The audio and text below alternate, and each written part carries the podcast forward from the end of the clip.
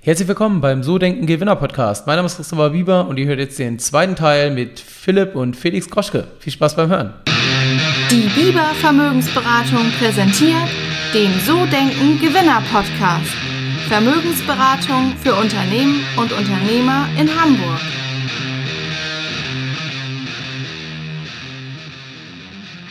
Also dieses Unternehmertum ist bei, oder Gen ist bei euch äh, schon mitgegeben, das merkt man. Ähm, ich würde gerne noch wissen, ihr habt das Unternehmen ja übernommen, ihr habt einen wahnsinnigen Prozess vor euch, habt ihr gerade schon beschrieben. Ähm, was ist so die Vision, was treibt euch an? Also man kann ja sagen, es läuft gut, wir machen es weiter und dann ändern wir ein bisschen was, aber was treibt euch an? Also wo soll, wo soll die Reise hingehen bei euch beiden? Es gibt so einen Spruch, den ich immer wieder sage. So, äh, den hat mir tatsächlich mal ein Schulkollege in der dritten Klasse auf dem Weg äh, von der Schule nach Hause, sagte der zu mir, Philipp, du bist doch dritte Generation, oder? Du bist doch Enkel. Äh, dein Opa hat es doch gegründet. Ja.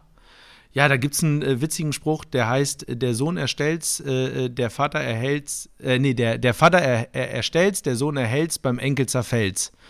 Und dann habe ich den erstmal über den Zaun geschubst, weil ich gesagt habe, das, äh, das geht ja gar nicht. Also er, zum, er hängt noch immer über den zum Zaun. Einen, nein, äh, der, der, der, liebe Kollege, schöne Grüße an dich, Daniel. Ähm, äh, aber das hat mich tatsächlich immer begleitet. Also zum einen die Herausforderung, ein Unternehmen, äh, äh also es nicht zerfallen zu lassen und es auch eigentlich nicht zu erhalten, sondern ähm, das sozusagen als Basis zu sehen für Weiterentwicklung. Da ist dir natürlich, wenn du startest, nicht sofort klar, was das heißt, sondern äh, die ersten Jahre waren dadurch geprägt zu verstehen, wie funktioniert das Unternehmen, wie funktioniert überhaupt Unternehmen mit, mit so vielen Menschen in einer dezentralen Struktur, äh, wie funktioniert der Markt, Wettbewerb, äh, politische Rahmenbedingungen, äh, behördliche Rahmenbedingungen, das musst du erstmal verstehen das war eine, das war, das war eine spannende Phase, bis man dann überhaupt sich mit dem Thema auseinandersetzen kann, was kommt nun? Was ist denn das der nächste Schritt? Was ist denn das Mehr? Äh, am Anfang bei uns immer geprägt, größer wachsen, mehr Marktanteil. Jetzt äh, dadurch geprägt, was, was ich eben gerade auch schon gesagt habe, nämlich durch eine Veränderung der gesamten Marktrahmenbedingungen, äh, die da sind. Es wird digital. Ein digitales Zulassungswesen verändert für uns komplett unser Geschäftsmodell. Also ist unsere Herausforderung zum einen unser Geschäftsmodell und uns als Unternehmen derart zu transformieren und das bedeutet systemisch, das bedeutet kulturell, äh, äh inhaltlich, ähm, das äh, bedeutet teilweise auch äh, Kundengruppen, die es vielleicht vor Jahren noch gar nicht gab, die jetzt für uns spannend werden, die zu erkennen, zu analysieren, zu verstehen. Uns treibt tatsächlich zu sagen, wir bauen aus dem, was wir vorgefunden haben und was wir mitbekommen haben, quasi ein neues Geschäftsmodell, was dann wieder nachhaltig und zukunftsfähig ist und dann erstmal wieder eine Tragfähigkeit in dem neuen Rahmenbedingungen auch hat. Das ist das, was uns treibt. Und das bedeutet, dass man sehr offen ist, also dass man sowohl nach innen guckt, das heißt, was haben wir hier, was brauchen wir, aber auch was passiert draußen. Nochmal, politische Rahmenbedingungen, äh, gesetzliche Rahmenbedingungen, aber natürlich auch das, äh, äh was, was, was, was Kunden machen, äh, was der Markt angeht, was den Markt angeht und damit einhergehend auch so ein bisschen neue Parameter. Ähm, du hattest im Vorgespräch gesagt, du hörst auch gerne äh, Podcasts äh, anderer, äh, aus, aus, aus anderer Richtung, um dich da einfach schlau zu machen, zu hören, wie, wie funktionieren so Geschäftsmodelle. Und auch das, auch das tun wir. wir. Wir informieren uns da und wir sehen natürlich gerade digitale Geschäftsmodelle, die auch in Deutschland im Bereich Auto für Autohandel entstehen und wachsen, skalieren äh, äh, nicht nur digital, die skalieren vor allen Dingen nicht nur lokal, sondern auch international. Und da ist die nächste Komponente für uns natürlich zu sehen, ähm, aus dem deutschen Markt herauszuwachsen und mit diesen Geschäftsmodellen, die wir hier am deutschen Markt schon bedienen, auch international uns weiterzuentwickeln ähm, und da auch äh, äh ja, uns neu aufzustellen stellen. Aber im Wesentlichen ist die Triebfeder unser Geschäftsmodell zukunftsfähig und nachhaltig und tragfähig zu gestalten. Wir sagen für uns immer, der Nordstern, den wir formuliert haben und an dem wir quasi unser Tun ausrichten, ist digitale Zulassung einfach grenzenlos. So, das kombiniert äh, die äh, Komponenten, die Philipp gerade gesagt hat, also die Integration in die Prozesse. Wir wollen simplifizieren für unsere Kunden und das grenzenlos sagt auch, wir wollen auch stärker primär jetzt europäisieren, weil das einfach, ähm, also gerade in unseren Kundengruppen halt von besonderer Relevanz ist.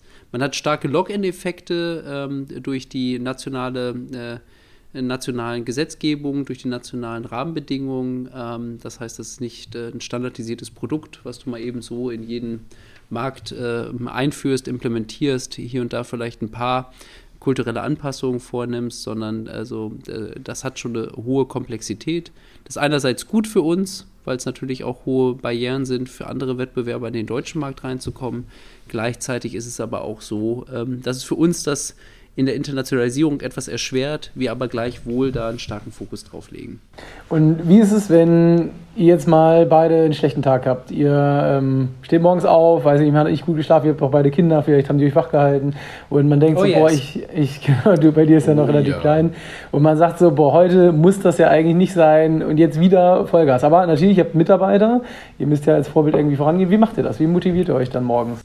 Also Punkt 1 ist es ganz spannend, äh, dass es ganz, ganz selten so ist, dass wir beide mal gleichzeitig diesen beschissenen Tag, äh, Tagesstart haben oder so eine beschissene Phase, ähm, sondern was, was bei uns tatsächlich auch so schön ist, ähm, dass wir äh, dass wir uns dann auch gegenseitig motivieren. Äh, wenn der eine mal eine schlechtere Phase hat oder auch mal an Themen verzweifelt oder ja, auch unmotiviert sind wir an sich nie. Äh, weil, also das gibt es irgendwie nicht, weil das, das Thema, die Herausforderung, das hat was Missionsartiges, was so sinnstiftend ist, dass wir unmotiviert eigentlich nie sind, aber man ist schon mal, man ist schon mal down, man ist schon mal kaputt, man ist schon mal erschöpft oder äh, es trifft einen etwas, äh, äh eine Marktentwicklung, einen Kundenabgang, wodurch man erstmal auch erschüttert ist und da stützen wir uns dann schon gegenseitig. Also das ist schon so, dass wir uns dann gegenseitig auch, auch aufbauen und, und äh, dem anderen dann auch zuhören und natürlich da auch versuchen, äh, für den anderen da zu sein. Das ist das Schöne auch dran, dass man äh, so ein bisschen auch die gleiche Agenda hat, äh, ähm, am Ende aber auch doch sehr unterschiedlich ist. Das heißt, die Dinge, die uns sozusagen treffen äh, äh, und, und dann teilweise ja auch mal so ein bisschen durcheinander bringen, sind unterschiedliche. Das heißt, äh, äh, äh, das, das, hilft schon, das hilft schon sehr. Aber so richtig unmotiviert, also du bist schon mal kaputt. Aber, ähm, und das hat uns unser Vater auch schon beigebracht, äh, dann, äh, dann leg dich hin, geh ins Bett, trink am besten noch mal ein Bierchen vorher, äh, leg dich hin, schlaf drüber und am nächsten Tag sieht die Welt schon wieder anders aus. Und so, und so bekloppt, wie sich das manchmal anhört, ne? weil die Welt ist ja morgen tatsächlich noch eine, die gleiche. Aber mit ein bisschen, mit einer Mütze Schlaf und, und, einer, und einer Erholung ist das wirklich ganz häufig so, dass du auf einmal dann doch wieder Dinge äh, äh, aus, einer, aus einem anderen Blickwinkel sehen kannst und äh, und dann im Endeffekt äh, es, es einfach weitergeht. Ich, also, habe auch gerade, und das ist ja auch häufig eine Besonderheit, die man sehr stark auch im Familienunternehmen auch hat. Ähm, gerade wenn es so Nachfolgekonstellationen gibt, wenn man früh Verantwortung übernimmt, ähm, dann lernst du, wenn du also einigermaßen gut damit umgehen kannst, einen gewissen Pragmatismus.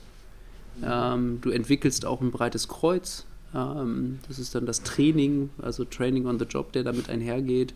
Und dann sagst du auch, okay, so what, ähm, ich kann das auch. Also ähm,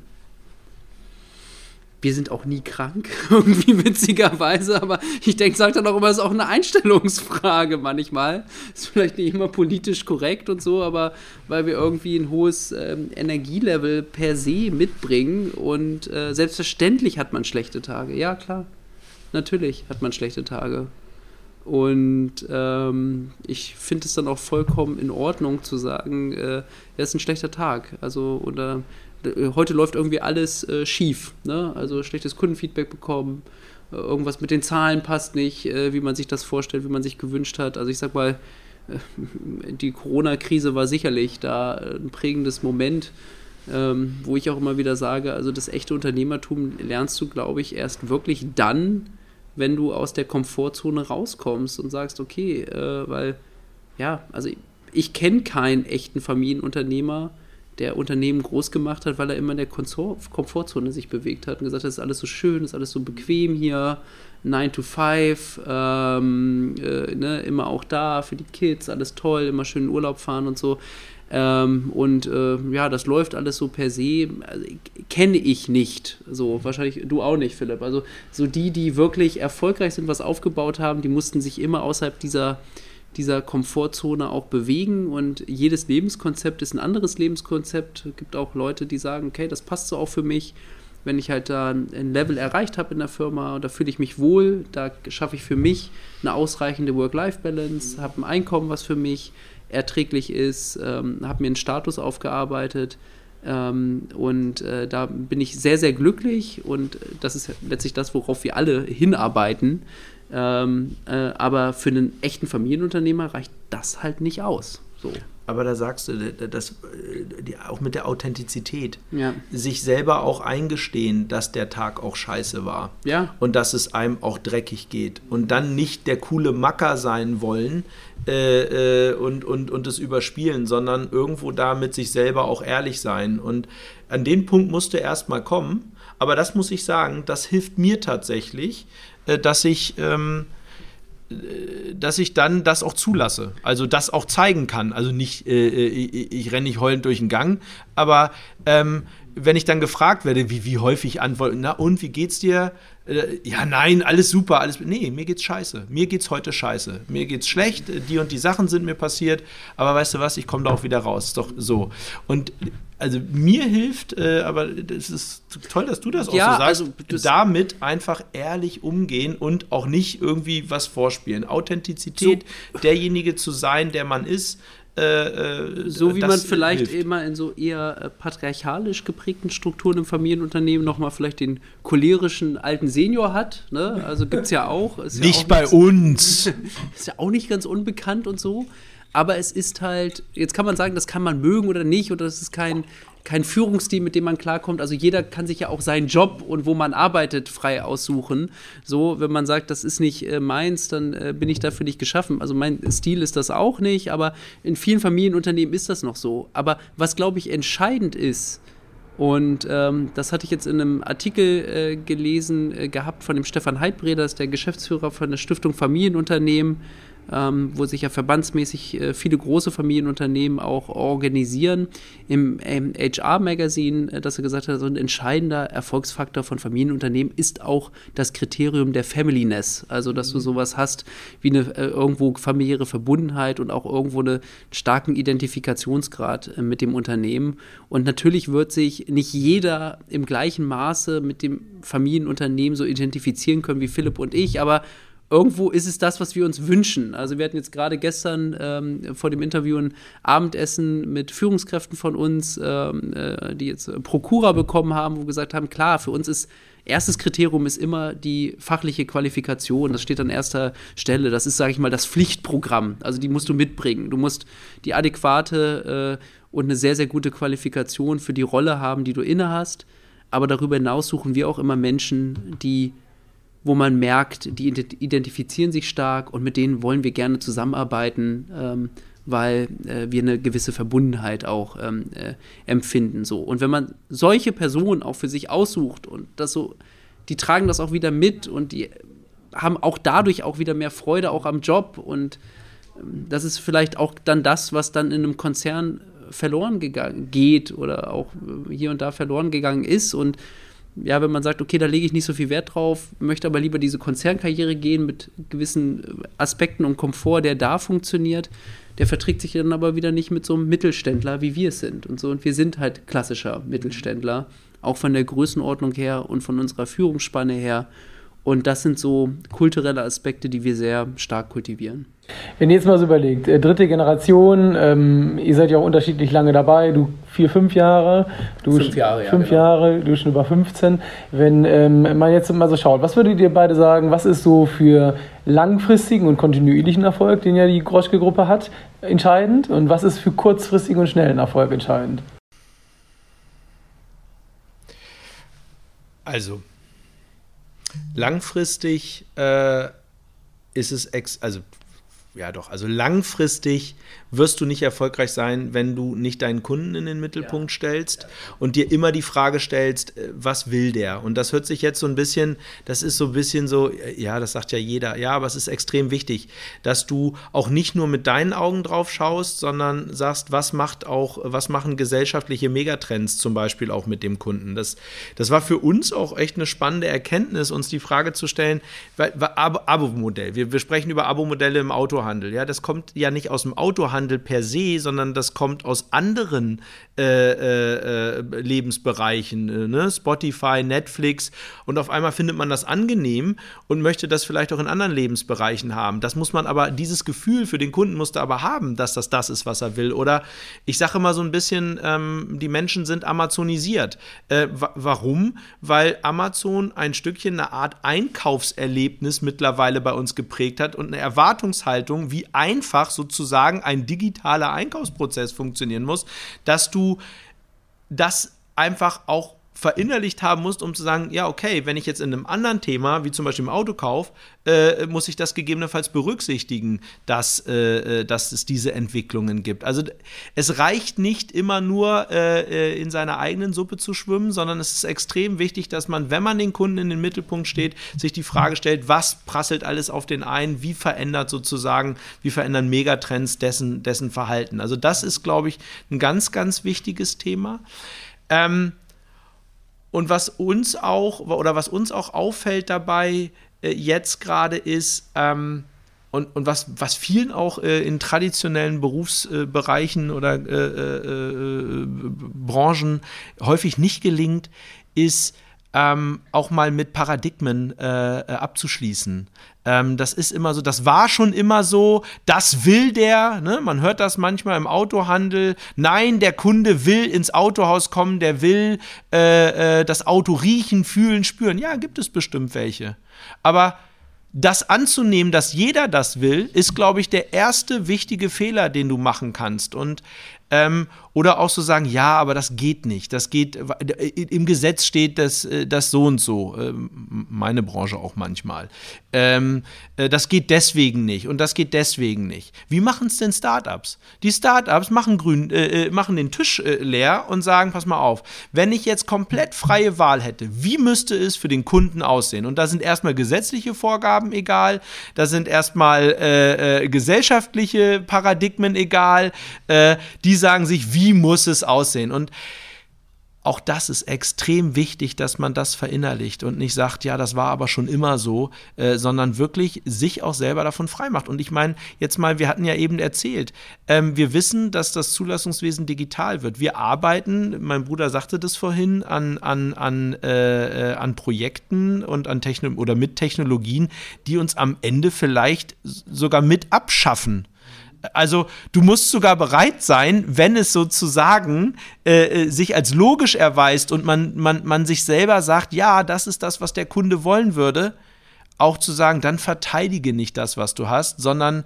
äh, äh, hege und pflege es, solange es, solange es funktioniert aber sei auch bereit für den Absprung und warte nicht bis zum letzten Moment, um dann festzustellen, Schiete, hatte ich, hätte ich eigentlich wissen können, dass das nicht funktioniert, äh, äh, aber habe es halt am Ende nicht gemacht. Und da auch mit Paradigmen äh, zu, zu, abzuschließen, sich offen zu zeigen, ähm, das ist, glaube ich, für nachhaltigen Erfolg extrem wichtig also kann ich nicht viel ergänzen, ähm, teile ich auch alles so. Äh, ich denke mal, das ist auch dann der große Unterschied, wenn du so ein Familienunternehmen hast, auch zu einem Startup. Man guckt dann ja auch immer äh, und ist ja auch sehr, sehr beeindruckt, auch mitunter, welche Wachstumsstories du da hast. Ne? Firmen, die vor fünf, sechs, sieben Jahren gegründet wurden, äh, was Wachstumsraten im Umsatz, Mitarbeiterzahl, Märkte, äh, Finanzierungsrunden, dann vielleicht ein IPO mit äh, Bewertungen hin zu Unicorn, wo man sagt, wow, also da fällt einem die Kinnlade runter, weil man so beeindruckt ist. Ähm, aber es ist nicht das klassische Wachstum, wie halt so ein Familienunternehmen halt wächst, was vielleicht auch ähm, äh, ja auch aus eigener Kraft wächst, auch äh, finanzieller Natur, ne? also dann dafür halt dann eher andere Werte vertritt mit ähm, hoher Eigenfinanzierungskraft, hohe EK-Quoten, ähm, sagt, ich mache nur das, was ich mir leisten kann, mhm. ähm, klassischen Investitionsbudgets.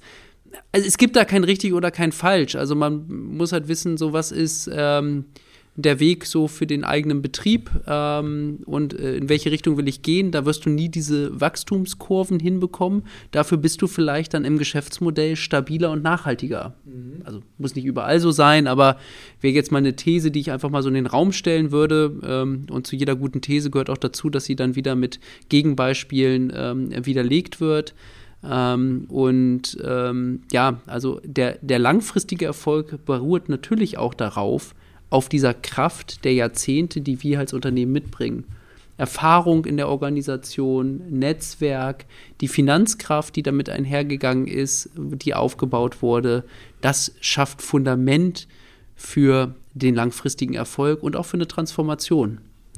Und ähm, das heißt, also deswegen gibt es bei uns auch nicht so, ja, das ist jetzt die neue Welt bei Kroschke und das ist die alte Welt bei Kroschke. Das muss Hand in Hand gehen. So, also du wirst äh, die Zukunft nie schaffen, wenn du nicht auch eine gute Vergangenheit und eine gute Gegenwart hast, die dann Fundament schafft. Gab es denn, oder du wolltest gerade noch was sagen? Ich wollte gerade zum Thema kurzfristiger Erfolg. Also kurzfristig äh, sehen wir, bist du erfolgreich, wenn du schnell Entscheidungen triffst. Also das, äh, da gehört natürlich das zu, was, man, was mein Bruder auch gerade sagte, dass du ein gutes Bild vom Markt hast, dass du eher auf Erfahrungen bauen kannst. Erfahrungen helfen dir natürlich dabei, Konsequenzen von Entscheidungen äh, äh, abschätzen zu können.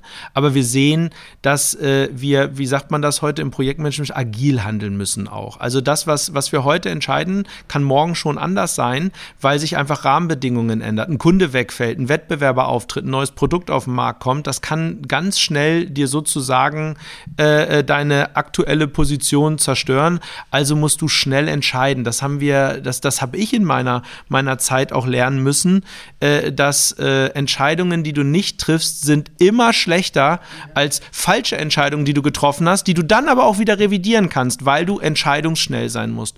Natürlich musst du, und das macht mein Bruder natürlich bei uns auch sehr, ähm, du musst schon auch deine Ertragskraft immer im Blick haben. Also ähm, du musst ein gutes, ein, eine gute gute Waage zwischen mutigen Entscheidungen und schnellen Entscheidungen, die äh, auch mit einem gewissen Risiko verbunden sind, aber immer auch äh, darauf achten, dass dein Unternehmen schlank aufgestellt ist, dass du, dass du schnelle, gut durchgestylte Prozesse hast. Das, das gelingt äh, nicht immer gut. Wir haben das selber bei uns gesehen. Nach, nach 40, 50, 60 Jahren Unternehmertum schleichen sich Dinge ein, Strukturen verkrusten. Ne? Dieses, das war aber schon immer so.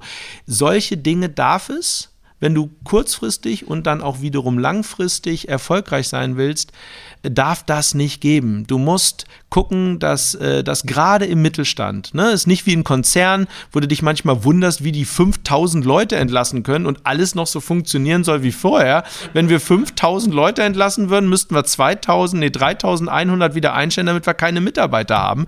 Ähm, also bei, jede Position wird ständig überdacht. Ja. Äh, äh funktioniert das? Läuft das? Jeder Prozess wird, wird optimiert. Deswegen kann ich zum Beispiel auch nicht ertragen, wenn Leute sagen, ja, ich bin ja hier total unbedeutend und so, ich bin ja hier ein kleines Licht, dann sage ich so, nee, da hast du eine falsche Wahrnehmung von dir. Also wenn du hier unbedeutend wärst, dann bist du hier wirklich fehl am Platz. Also, weil natürlich hast du eine Wertschöpfung äh, der Tätigkeit, die hier ist, und wenn du das wirklich so wahrnimmst und der Job so ist, dann musst du woanders hingehen und so, dann passt du nicht zu uns und so, weil jeder muss hier seine Bedeutung haben bei uns im Unternehmen. Und ähm, das hatte Philipp auch gerade äh, so schön gesagt, also was für uns auch immer prägend ist, auch in der strategischen Ausrichtung auch so als Mittelständler, wo du sagst, okay, wir müssen auch irgendwo einen Fokus entwickeln und eine Kompetenz in einem Segment entwickeln, was wir gut können. Und wir können nicht sagen, wir machen jetzt hier alles im Bereich Flottenmanagement along ähm, the um, Automotive Lifecycle, sondern ähm, gibt dieses ähm, Zitat von ähm, Porter, äh, ja, bekannter Wirtschaftswissenschaftler, ähm, der gesagt hat, also der Kern einer Strategie besteht darin, zu bestimmen, was man nicht tut. So, und das war für uns ein total prägender Prozess in den letzten fünf Jahren, zu sagen, okay, wofür steht eigentlich Kroschke, was wollen wir tun, was ist unsere Kernkompetenz? Und wir wollen, dass Kroschke gleichbedeutend ist, synonym ist für Zulassung. So, wir wollen dafür stehen. Und äh, Leute sollen das auch so assoziieren. In gewissen Kundengruppen ist das jetzt schon so, Äh, wahrscheinlich beim Privatkunden wird das gar nicht so einfach sein, das zu etablieren. Dafür hat der äh, typische Privatkunde zu wenig Berührungspunkte mit uns. Aber ansonsten sagen wir, das ist unser, das ist unser Kern. Und darauf fokussieren wir unsere Tätigkeiten, darauf fokussieren wir unsere Organisation. Denn der Kern einer Strategie besteht darin, zu definieren, was man nicht tut. Das war's. Das war Teil Nummer zwei mit den beiden. Ich hoffe, dir hat es wieder eine Menge Spaß gemacht und freu dich drauf. Nächste Woche gibt es dann Teil Nummer drei mit Felix und Philipp. Ciao, ciao.